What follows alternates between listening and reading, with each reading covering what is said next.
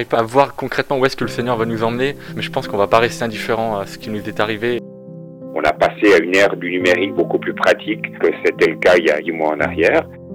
Ça n'a pas seulement affaibli ma foi, mais ça l'a renforcée. Il y a aussi des gens qui non seulement ont été très satisfaits de ce type de communication, peut-être même qui se sont raccrochés davantage à la vie de l'Église grâce à ça.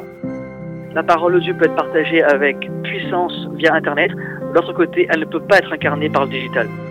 Pendant le confinement, il y a beaucoup de célibataires ou de personnes âgées. Ces personnes-là ressentent davantage la solitude. Dans toute période de, crise, euh, la, la tendance naturelle de l'homme, c'est tourner vers Dieu. Alors que bon nombre d'églises ont cessé leur activité traditionnelle depuis le 8 mars dernier, eh bien le gouvernement vient d'annoncer la fermeture de tous les lieux de culte à partir de ce dimanche 15 mars. Depuis toujours, la pratique de la religion rime avec rassemblement, et ce même jusque dans son étymologie. Le mot vient du latin religar qui signifie lier en français. La religion indique alors par définition du lien et souvent du contact physique, contact évidemment impossible à imaginer depuis l'apparition du Covid-19. Les conséquences sont lourdes, églises fermées, des groupes de croyants ne pouvant plus se rassembler ou encore des services funèbres, mariages et baptêmes compliqués à organiser. Mais parfois c'est dans la difficulté que naissent les meilleures idées.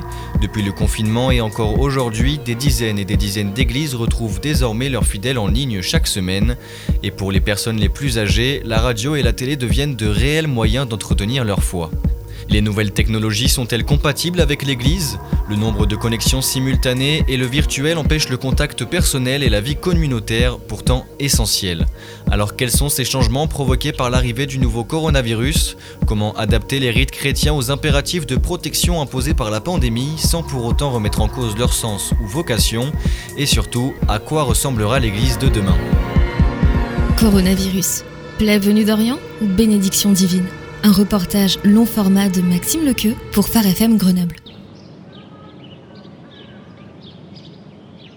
Mulhouse est donc devenue l'épicentre de la propagation du coronavirus en France. Point de départ, un rassemblement évangélique organisé le mois dernier.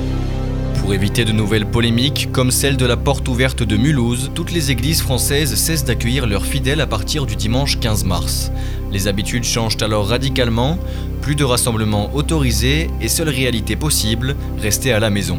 Les célébrations de Pâques et Pentecôte, les enterrements, les mariages ou encore les baptêmes ne peuvent plus être organisés. Pour Christian Bouzy, pasteur, les habitudes sont bouleversées et l'Église doit se réinventer.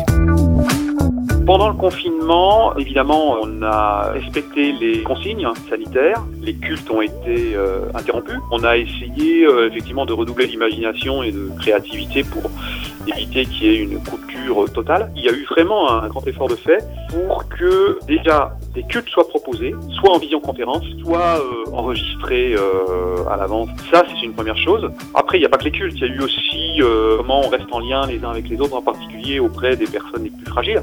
Il y a eu régulièrement des rendez-vous proposés, généralement en visioconférence. Et puis, les gens s'appelaient régulièrement. En différents lieux, il y a, on, a, on a essayé effectivement de, rester en lien, par téléphone, en tout cas auprès du plus vulnérable c'est vrai qu'on a trouvé, on va dire, sur Internet, des outils pour euh, tout de même continuer à vivre notre foi et à être en lien les uns avec les autres, mais sans être présents sur un même lieu. On n'a pas forcément un bilan détaillé de ce que tous les fidèles ont vécu. Bon, moi je dirais qu'il y a des personnes qui ont eu du mal à s'adapter à ces outils. Il y a aussi des gens qui non seulement ont été très satisfaits de ce type de communication pour vivre leur foi, mais peut-être même qui, euh, qui se sont raccrochés davantage à la vie de l'Église grâce à ça. Bonjour et bienvenue sur SDV Sarcelles TV. Notre culte en ligne commencera d'ici 15 minutes. Bonjour à tous, j'espère que vous allez bien. Je suis vraiment très heureuse de vous retrouver pour ce temps de louange qu'on va avoir tous ensemble. Bonjour les frères et sœurs, bienvenue ce matin. Que vous vous connectez pour la première fois ou que vous soyez des habitués, nous sommes heureux de vous accueillir ce matin. Quand le Covid-19 ferme la porte des églises, Dieu ouvre une fenêtre de navigateur. Pour pallier cette crise sans précédent, l'Église doit se réinventer, et comme dans de nombreux domaines aujourd'hui, la technologie y joue un rôle fondamental. Dès le début du confinement, des vidéos de culte en ligne fleurissent sur le net. Zoom, YouTube ou encore Skype deviennent alors en quelques jours des lieux de rassemblement à part entière. Bon matin, bienvenue à la matinale. On est ensemble avec Stéphane Kéry. Toujours un privilège de vous accueillir. On est ensemble, le live. Merci d'être présents, si nombreux déjà dès ce début de live. Soyez bénis. On vous aime, les amis, et on reste ensemble. Suivi par des millions de personnes à travers le monde, la chaîne YouTube On est ensemble est en direct tous les jours à 18h pendant le confinement. Bruno Picard est pasteur de l'église Extravagance à La Réunion et auteur de Un miracle chaque jour. C'est l'un des nombreux visages de cette chaîne aux plus de 2 millions de vues. L'expression on est ensemble, et justement, c'est de dire aux chrétiens, euh, voilà, on n'est pas seul face à cette pandémie, face à cette situation qui est nouvelle pour tous. Euh, et l'idée était d'avoir voilà, une, heure, une heure quinze de, de d'émissions où les gens pouvaient être nourris par la parole ou, ou, découvrir d'autres facettes de la foi chrétienne, je dirais. Tout a été fait de façon euh, gratuite, en fait, comme vous le savez. L'idée que moi je retiens, c'est d'encourager les chrétiens qui ne sont pas forcément pour l'instant connectés à des églises. Durant le confinement, on a clairement vu qu'il y avait les deux types d'églises. L'église qui avait anticipé euh, le côté digital et qui savait en fait se servir des outils euh, pour maintenir une belle cohésion et euh, celle qui était totalement prise au dépourvu, qui n'avait quasiment aucun lien sur le, sur le digital. Et je crois qu'on est ensemble permet d'aider ceux et celles qui n'ont pas de moyens pour se déplacer, qui n'ont pas en fait de moyens d'aller à l'église en ce moment, et qui peuvent avoir au moins, au moins une chaîne qui se dit bah, cette chaîne-là, une fois par semaine, j'ai un, rendez-vous avec, euh, avec des, euh, des, leaders, avec euh, voilà, un message biblique. Je crois que c'est, je crois que c'est important dans des moments comme, comme la pandémie de donner de, de, son aide là, là où on peut.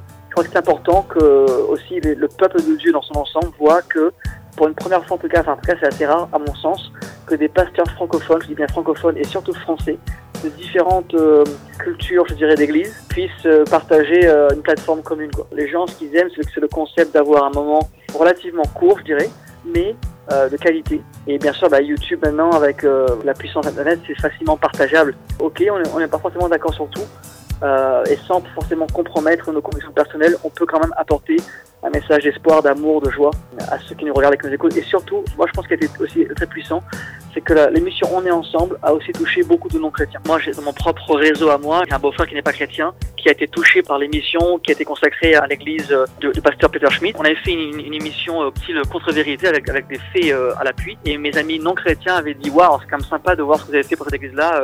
Et du coup, je sais que beaucoup d'entre eux ont regardé. Même si les cultes en ligne permettent de rassembler des millions de personnes, non chrétiens y compris, les rassemblements physiques sont essentiels à la communauté, laquelle doit se méfier d'Internet et ne pas tout miser sur les technologies. Internet, c'est une force et c'est en même temps un piège. C'est une force parce que justement, on peut toucher euh, beaucoup de gens n'importe où, de là où on est. Après, le, revers, c'est que j'ai des échos, bien sûr, euh, de gens euh, qui se sont dit, bah, ça ne sert plus rien que j'aille à l'église, euh, je peux ouvrir mon, ordinateur, j'ai internet, euh, je regarde un culte de chez moi. Ça, c'est un, danger. Parce qu'on peut très bien oublier que rien ne remplace la vraie communion fraternelle. Euh, Jésus parle d'incarner la parole, Jésus parle de communion. C'est un piège aussi parce qu'on peut, on peut se dire, à l'inverse, ah bah je peux regarder ce que je veux sans m'engager. Par exemple, je dirais aller quelqu'un de très orthodoxe, extrêmement baptiste, n'irait jamais dans une église, je dirais, pentecôtiste. Parce que voilà, il y a le, la barrière des dons spirituels, par exemple, qui pourrait faire la barrière. Donc ils se disent, après tout, je peux écouter un pasteur charismatique ou pentecôtiste prêcher un message sans avoir le devoir de m'afficher et de, prendre position, par exemple. Le deuxième revers que je vois, c'est que les chrétiens n'ont plus forcément un respect et un désir d'écouter leur propre pasteur. Dieu, par son immense sagesse, sait bâtir des maisons spirituelles, donc des églises locales, dans lesquelles il y a, il y a des bergers, il y a, des, il y a une équipe pastorale, il y a un presbytère, et qui prennent soin de l'église. Le digital peut donner euh, de la force à cela ou peut l'affaiblir. Donc il faut profiter de l'outil, mais il ne faut pas qu'il devienne euh, un but en, soi. Le Covid a changé l'Église. Je crois que l'Église fait face à un vrai dilemme. Premier point, c'est est-ce que le digital va remplacer l'Église physique? Et là, c'est une vraie tentation pour beaucoup de chrétiens, beaucoup d'églises, et moi, je m'oppose à ça en, l'état. Je crois qu'il faut absolument vivre avec le digital sans qu'il devienne euh, le seul moyen de faire l'Église. Si des millions de fidèles arrivent à entretenir leur foi grâce à Internet, tout le monde n'y a pas accès. C'est notamment le cas des personnes âgées, obligées de trouver des alternatives pour vivre l'Église à distance. À l'image de Phare FM, la radio devient très importante et selon Christelle Rizzo, la présidente de l'association Vivacité, détentrice de la fréquence 96.6 à Grenoble, les audiences des ondes chrétiennes ne font qu'augmenter depuis le début du confinement. Les seniors ont peut-être euh, malgré tout de la difficulté à aller euh, se connecter peut-être sur des chaînes YouTube ou tout simplement parfois même sur des sites d'église qui proposent peut-être un culte en direct. Euh, c'est peut-être pas forcément aisé pour eux. Je vois ça de ce point de vue-là. Donc peut-être qu'effectivement c'est plus facile de tourner un bouton de radio et voilà d'avoir une présence euh, dans la maison. Et c'est là-dessus je pense que c'est hyper important au niveau de la radio, c'est que euh, voilà, on ouvre un bouton et ben on a l'impression qu'on n'est pas seul. Et c'est vrai que la période de confinement, je pense notamment pour les personnes qui étaient seules de chez seules, ça a peut-être été euh, ben, un baume, voire une présence au quotidien. On a reçu plus de mails, on a reçu plus de demandes. Il y a réellement eu un impact. Alors je pense qu'on pourrait le mesurer autour des 20% en plus que ce qu'on avait hors période Covid. Je voudrais juste insister sur le fait que c'est vrai que pendant la période de confinement, Phare FM Grenoble a réellement été présent. Les équipes, elles se sont euh, plus que mobilisées à, à 200% pour maintenir justement euh, cette présence à l'antenne. Et, euh, les retours qu'on a eu euh, voilà, par mail, par euh, téléphone ou par les réseaux sociaux ont été vraiment très positifs. Donc quelque part, ça a conforté, on va dire, l'équipe dans son mandat en fait hein, de, de pouvoir accompagner les personnes et d'autant plus dans cette période, les seniors, à mon avis, ça a été quelque chose pour eux d'encourageant. Du coup, bah, je tiens vraiment euh, sur l'antenne à remercier encore une fois de plus euh, toute notre équipe. Il y a eu énormément de travail en plus. hein. Euh, je pense qu'ils ont quasiment doublé leur temps de travail. Ils ont vraiment, vraiment eu souci d'accompagner les personnes et je pense que ça, a payé hein, d'avoir été ce- cette petite lumière en fait hein, dans ce confinement. La radio et les services en ligne deviennent des alternatives compensatoires pour les chrétiens, mais les connexions simultanées et le virtuel empêchent la proximité et la communion pourtant si essentielles. Pour bénéficier d'un accompagnement plus individuel, les fidèles peuvent se tourner vers les lignes téléphoniques dédiées notamment à la prière et à l'accompagnement pastoral. À Grenoble, Euseb Barcelo devient alors le lien entre l'Église et les croyants, mais déplore le manque d'intérêt des pratiquants préférant miser sur les réseaux sociaux au détriment du téléphone. Pendant le confinement, j'ai ressenti le fait que beaucoup de personnes ne pouvaient parler à personne. Beaucoup de gens allaient être isolés. Bon, il y a toujours les personnes qui sont dans la famille, tout ça, donc pour eux, je me faisais pas trop de soucis. Par contre, il y a beaucoup de célibataires ou de personnes âgées. Et ces personnes-là, à un certain âge, ressentent davantage la solitude. Cette euh, ligne téléphonique avait deux buts. D'abord, un but qui était pour la prière. Vous avez un besoin de prière, donc vous, partagez votre sujet de prière. Mais la deuxième chose, c'est aussi l'isolement, qu'une personne puisse avoir un interlocuteur. Et beaucoup de personnes ont besoin de conversation. Mais le relationnel a, beaucoup plus marché au niveau de WhatsApp. Je dirais que ça n'a ça n'a pas ça n'a pas marché comme je l'espérais. Ça n'a pas marché, je présume, parce que les réseaux sociaux ont bien marché. Si la ligne téléphonique a moins bien marché que ce que j'espérais, les réseaux sociaux, eux, ils ont remplacé ces choses-là. Vous vous mettez, par exemple, il y a, il y a 10 ans, vous mettez une, ligne téléphonique, et bien ça aurait marché. Mais maintenant, le fait d'avoir, par exemple, d'avoir un groupe, vous mettez euh, n'importe quoi, euh, je m'en vais demain à 5 heures euh, prier pour moi, et que tout le groupe, euh, ouais, je, ouais, je vais prier pour toi, ou n'importe quelle demande, il y a une facilité que le téléphone, vous ne l'avez pas. Ça veut dire que maintenant, on a glissé vers une autre culture. Et pas, pas que chez les jeunes. Je parle chez, les, âgés aussi. Il y a une convivialité qui est quand même, qui, qui, qui a un degré supérieur au téléphone. Le téléphone, maintenant, sans texto, commence à, tomber un peu dans, cette, je dirais, dans le relationnel. Et cette étape est due, à l'heure actuelle, à cause du confinement. Ça, c'est sûr et certain. Dans toute cette période aux initiatives émergentes, comment vivre sa foi lorsqu'on est à la maison en famille? Comment ces foyers vivent-ils cette période? Réponse avec Justine Asensio, infirmière libérale et mère de trois adolescents. C'est assez particulier parce que normalement je travaille, je suis infirmière libérale et j'étais en arrêt maladie. J'étais opérée deux jours avant le confinement, des cordes vocales, donc opération prévue depuis un an. Du coup, euh, je me suis retrouvée au bout de deux jours, confinée avec trois ados, interdit de parler pendant dix jours. Du jour au lendemain, on s'est retrouvés vraiment tous les cinq, euh, tout le temps, euh, toutes les heures. On a vraiment eu l'impression au début euh, d'être en vacances, mais on a vraiment pris le temps en fait d'être en famille et tout. On a dit bon bah tant qu'à faire, on est ensemble et ben on fait des choses euh, qu'on n'a pas le temps de faire. Cuisiner ensemble avec les enfants, euh, plus que d'habitude. On a pas mal fait des jeux de société, pas trop de balades parce qu'on n'avait pas le droit. On a ben, pu profité aussi, ben, nous on a une église qui fait des services en ligne. En plus moi j'ai trois ados, donc eux ils avaient vraiment leur temps que à eux, donc euh, c'était des temps connectés. Euh, merci la technologie, nous on a vraiment été heureux parce que franchement on est déjà à une heure de l'église, donc on n'y va pas tous les dimanches comme je travaille. Donc nous on en a plus profité que quand on n'y va pas toutes les semaines. Mais sincèrement, on n'a rien manqué, puis on avait plus le temps d'écouter les services en famille, on a pris le temps de lire la Bible ensemble. Ça a été vraiment de prendre du temps pour la famille, pour lire la parole, et puis ben oui, pour discuter de pouvait ne pas aller pour les ados. On se sent pas seul, quoi. Nous, on savait qu'à telle heure il y avait le kiff, et ben voilà, il y avait en fin de scène, ben, on préparait tous ensemble. En plus, il y a eu Pâques, donc c'était des moments aussi importants. Et qui peuvent être frustrants de se dire, ben ouais, à Pâques, on aime bien être avec euh, ben, les grands-parents. Et là, on se retrouve que nous, ben, on l'a vécu différemment. On a pris le temps de célébrer les choses différemment. Ça peut être à double tranchant, de trop être ensemble, ben voilà, trois garçons, trois ados. Donc à la fin, ils en pouvaient plus. Ils avaient besoin, eux, de voir les copains. Quand même repris une vie à peu près euh, normale, même si c'est différente, les activités des enfants, l'école, le travail. Donc on recourt un peu. Et c'est là qu'on se dit, c'était pas si mal euh, de prendre le temps de faire les choses, de, de moins courir, quoi. C'est vraiment un privilège. Je veux dire, on n'est pas perdu au fin fond de la campagne, quoi. À la sortie du confinement, l'accueil des enfants n'est toujours pas d'actualité. Les familles continuent d'être connectées plutôt que de se rendre dans leur lieu de culte habituel. Ces derniers ont rouvert pour le plus grand bien des fidèles. C'est le cas de Cassandra, 19 ans, étudiante en deuxième année de psychologie à Grenoble.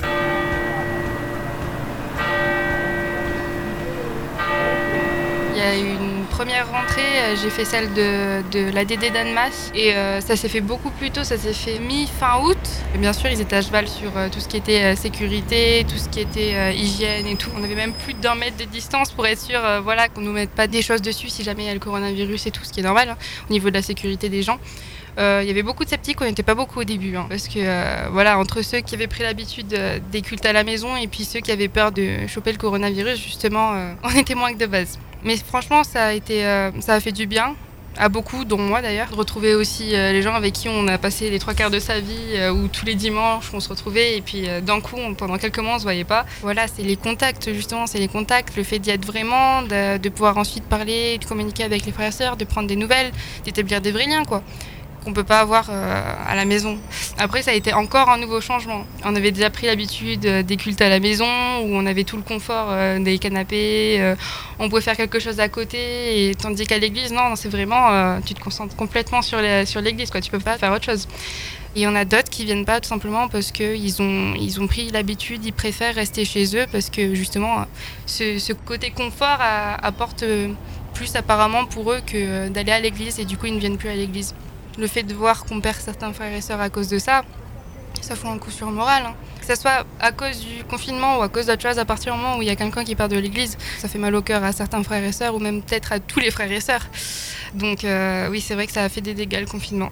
Même si ça a enlevé certains frères et sœurs, je pense que ça en a rajouté des nouveaux aussi. En fait, ça nous a quand même pas mal soudés. Il y en a que ça a éloigné, il y en a d'autres que ça a soudé et ça en a rapproché certains. Et je pense que euh, le confinement, ça n'a pas été quelque chose que de négatif, ça a été aussi quelque chose de, positif pour certains. Et euh, donc il faut pas le prendre que du mauvais côté, ouais, il faut le prendre du, bon côté aussi. Il y en a qui sont venus à l'église, c'était des nouveaux. Il y a toujours des baptêmes qui sont en cours euh, après confinement. Donc je pense que c'est important aussi de dire que ça a pu rapprocher et, même ramener de nouvelles personnes. Coronavirus, plaie venue d'Orient ou bénédiction divine Pour conclure cette enquête, nous accueillons Jean-Marc Pillou. Bonjour, vous êtes pasteur et président de la délégation iséroise du CNEF, le Conseil national des évangéliques de France. Nous allons conclure ce reportage ensemble en abordant le futur, autrement dit, à quoi ressemblera l'église post-Covid. Pendant le confinement, nous l'avons vu dans ce reportage, les fidèles ont dû adapter leurs pratiques pour garder la foi. Alors Jean-Marc, cette pratique à distance a-t-elle changé quelque chose dans la mentalité des chrétiens? Je pense qu'après la, période complètement déstabilisante qu'on a vécue avec le confinement, finalement, il y a eu beaucoup de, créativité pour pouvoir euh, rejoindre à la fois les membres des églises et puis aussi pour pouvoir communiquer la réalité de l'évangile. On vit maintenant une période euh, que je qualifierais avec plein de points d'interrogation parce que finalement, on peut commencer à se rassembler, mais euh, finalement, euh, tous les projets sont sujets avec euh, chaque fois à la fin un point d'interrogation. Est-ce que ça va pouvoir avoir lieu? Voilà, c'est ce qui est le plus euh, inconfortable aujourd'hui. Aujourd'hui. Et cela va-t-il changer quelque chose sur le long terme? Bah, Ça peut peut-être changer quelque chose dans le sens des relations et des habitudes qui ont été prises durant ces derniers mois, parce qu'il y a eu la période de confinement, de déconfinement, la période estivale. Je pense qu'effectivement, certaines personnes ont dû prendre euh, un certain nombre d'habitudes, de vivre euh, l'Église plus à la carte, en allant euh, surfer ou en allant sur différents autres sites. Et c'est ce qui fait que finalement, voilà, il va falloir regagner la confiance, regagner le vivre ensemble. Et puis bon, la question, c'est que la pandémie n'est pas finie. On est quand même dans une réalité d'épidémie existante aujourd'hui, de virus circulant. Donc il faut quand même être prudent. Donc on ne peut pas faire n'importe quoi. Donc oui, effectivement, il y a quand même beaucoup de choses qui ont changé, même si je fais quand même le constat, c'est que les gens ont quand même la joie de se retrouver aujourd'hui. Bruno Picard a également abordé les dangers d'Internet pour l'Église dans ce reportage. Êtes-vous d'accord avec lui et voyez-vous d'autres points négatifs aux nouvelles pratiques? C'est comme toute réalité, hein. il y a du positif, et il y a du négatif. Je pense à une autre période de l'histoire, au XVIe siècle, quand euh, Gutenberg a inventé l'imprimerie. On a passé de la tradition euh, orale, avec euh, un certain nombre d'écrits, certes, mais qui circulaient pas avec autant de dynamisme que quand le livre est arrivé. Et ça a déstabilisé quand même beaucoup de, personnes. Il y a même certains qui diabolisaient la réalité de l'invention d'imprimerie. Aujourd'hui, avec la, communication numérique, moi je pense qu'effectivement, il faut être attentif. C'est un outil très positif qui permet de rejoindre beaucoup de personnes mais rien ne vaut quand même la réalité des rencontres les uns à l'égard des autres, le fait de se voir, le fait de, en tant que conseil de prendre des décisions euh, autour d'une table plutôt que de le faire euh, via Zoom ou une autre application de, de ce type-là. Et enfin, comment cela se passe-t-il en ce moment dans les églises? Quelles sont les mesures mises en place et à quoi ressemblera l'église en 2021 Moi, je pense que l'église aujourd'hui, elle, elle est, quand même très déstabilisée. Il y a quand même beaucoup de questions qui se posent. Comme je le disais il y a un instant, les petites communautés ont de la peine à accueillir, de la peine à rejoindre les, les, les personnes. Donc voilà, on est dans cette réalité-là. Il y a quand même une épée de Damoclès qui est sur notre tête quant à savoir si les rassemblements de plus de 10 personnes ne vont pas être interdits. Ah, voilà, c'est ça l'actualité euh, dans cette mi-septembre. Donc voilà, ça, ça fait partie des questions euh, essentielles. Alors que justement, dans ce mois de septembre, on est en train de de nouveau de renouer des relations, d'encourager les groupes à se réunir de nouveau. Donc voilà, il y a, cette réalité-là. Et puis il y a la réalité finalement aussi du climat, de l'ambiance. Euh, même au sein de l'Église, il y a toutes sortes de questionnements qui se posent quant à savoir si on n'en fait pas trop par rapport au virus et tout ça. Donc ça crée une ambiance qui n'est pas forcément facile à vivre euh, au niveau. Mais bon, d'un autre côté, je dirais que ce temps-là peut être aussi un temps et un moment où on peut examiner finalement quelles sont nos priorités, qu'est-ce que l'on vit euh, véritablement les uns à l'égard des autres, euh, qu'est-ce qu'on veut incarner dans nos relations? Est-ce que l'Église finalement, elle a un but dans quoi est-ce qu'on s'investit Dans le temps d'avant, pour reprendre une expression qui est devenue commune maintenant, on n'en faisait pas trop en termes d'activité. Est-ce que l'apprentissage du confinement nous a appris peut-être à redécouvrir euh, des valeurs essentielles de la vie de famille, euh, des relations les uns avec les autres? Certes, peut-être au travers d'un écran, mais des relations où on prenait un peu plus euh, le temps. Et puis peut-être que ce temps aussi maintenant, il est aussi peut-être positif, moi je le dirais sous un angle peut-être encore plus spirituel, c'est que ça nous fait prendre conscience que finalement on n'est pas si autonome que ça, faut arrêter la suffisance et, qu'on a besoin de Dieu, qui lui est le, maître de toutes choses, c'est le maître des circonstances. On doit réaliser aussi qu'il ne change pas et qu'il a des projets pour l'Église et pour les chrétiens d'aujourd'hui. Et concernant l'Église en 2021 L'Église en 2021, ben, je souhaite quand même qu'il y aura un rétablissement en fait des relations, qu'on pourra tous se réunir ensemble dans un même lieu. Mais ça, ça veut dire que finalement qu'un vaccin aura été trouvé. Donc grand point d'interrogation par rapport à cela. Et puis sinon, ben, il va falloir que l'Église se réinvente. Peut-être que l'Église euh, se réinventera en mettant moins l'accent sur l'Église bâtiment, où tout le monde se réunit le dimanche matin entre 10h et midi, et on mettra peut-être plus l'accent sur des églises plus petites, style l'église de maison et autres. Voilà, ça c'est les questions à se poser. Il faut prendre le temps de la réflexion. Il ne faut pas se laisser étourdir à la fois par les soucis relationnels ou les soucis de continuer d'exister. Mais si on veut continuer d'exister, c'est se poser la question, mais on veut exister comment, avec quelle qualité de vie spirituelle Avez-vous quelque chose à rajouter pour conclure cet entretien? Je pense que dans ce temps et dans cette période, on a besoin de surtout euh, se retrouver devant Dieu, l'écouter et surtout être très créatif pour trouver des nouveaux moyens de se rencontrer, de pouvoir vivre des choses ensemble. Appel à la créativité, appel à l'inventivité pour que finalement bah, les relations restent. C'est ça qui est le plus important. C'est désormais la fin de cette enquête. Coronavirus, complet venu d'Orient ou Bénédiction divine est disponible en replay sur farfm.com/grenoble. Au revoir.